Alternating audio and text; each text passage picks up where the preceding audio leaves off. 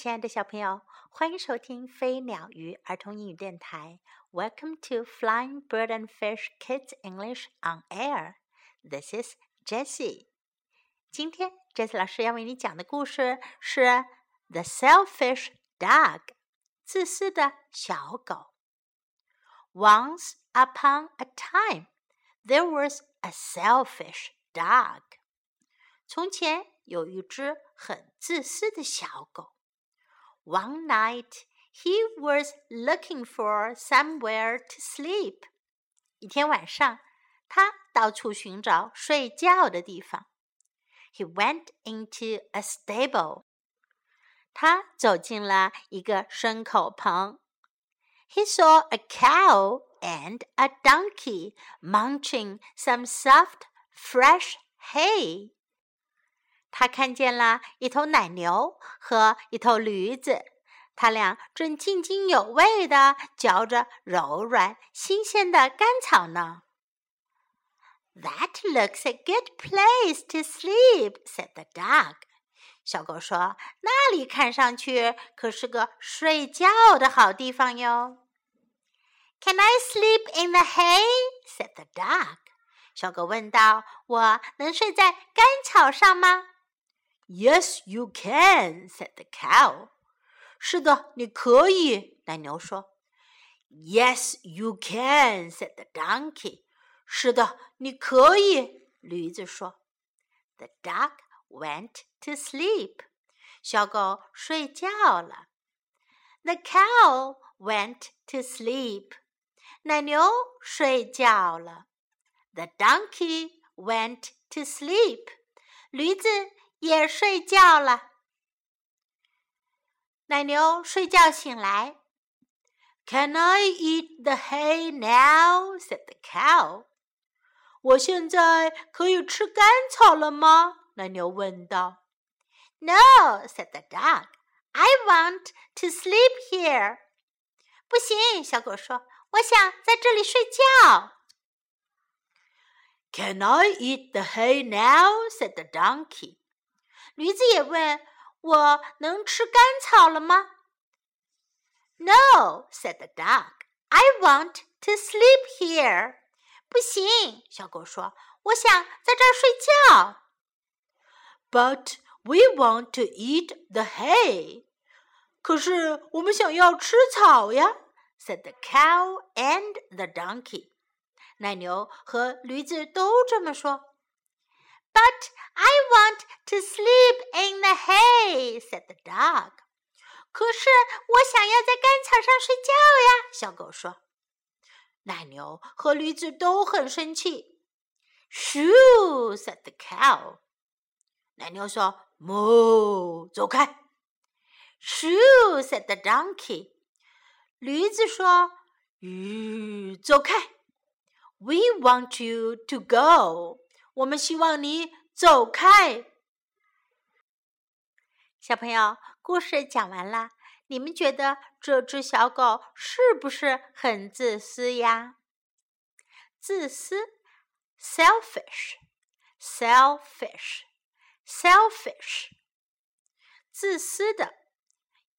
什么叫自私呢？自私就是指只考虑自己，不考虑别人的感受。selfish. Don't be selfish. 可不要自私哟。One night，一天晚上，我们学习过 one day，一天；one night 是一天晚上。One night。Look for，寻找；look for，look for。somewhere to sleep，睡觉的地方。 somewhere to sleep, somewhere to sleep. stable 马厩，牲口棚。stable, stable. cow 奶牛。cow, cow. donkey 驴子。donkey donkey. That looks a good place to sleep. 那看上去是个睡觉的好地方。That looks a good place to sleep. That looks a good place to sleep. Can I sleep in the hay? 我能睡在干草里吗？Can I sleep in the hay? Can I sleep in the hay? Went to sleep. 睡觉了。Went to sleep. Went to sleep. Can I eat the hay now? 我现在可以吃干草了吗？Can I eat the hay now? Can I eat the hay now? I want to sleep here. 我想在这儿睡觉。I want to sleep here. I want to sleep here. We want to eat the hay. 我们想要吃干草。We want to eat the hay. I want to sleep in the hay. 我想在干草上睡觉。I want to sleep in the hay. Shoo，这是一个象声词，它是模仿赶别人走开的声音。嘘，走开。Shoo，shoo，shoo。We want you to go。我们想你走开，我们希望你走开。We want you to go. We want you to go. 在今天这个故事当中，我们听到了很多 want to 的用法。Want 是想要，I want 是我想要，I want to do 我想要做什么事情。We want 是我们想要，We want you to go 我们想要你走开。We want to eat the hay 我们想要吃干草。I want to sleep here。我想在这儿睡觉。小朋友，你学会用这个句型来表达你想要的东西了吗？记住，I want 就是最好的表达。现在，请听一遍这个故事的原音版吧。The Selfish Dog Once upon a time, there was a selfish dog. One night, he was looking for somewhere to sleep. He went into a stable. He saw a cow and a donkey munching some soft, fresh hay. That looks like a good place to sleep, said the dog. Can I sleep in the hay? said the dog. Yes, you can, said the cow. Yes, you can, said the donkey. The dog went to sleep. The cow went to sleep.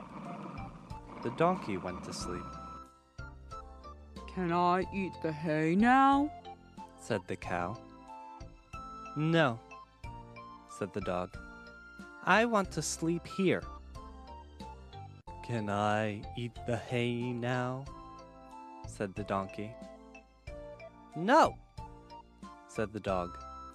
I want to sleep here.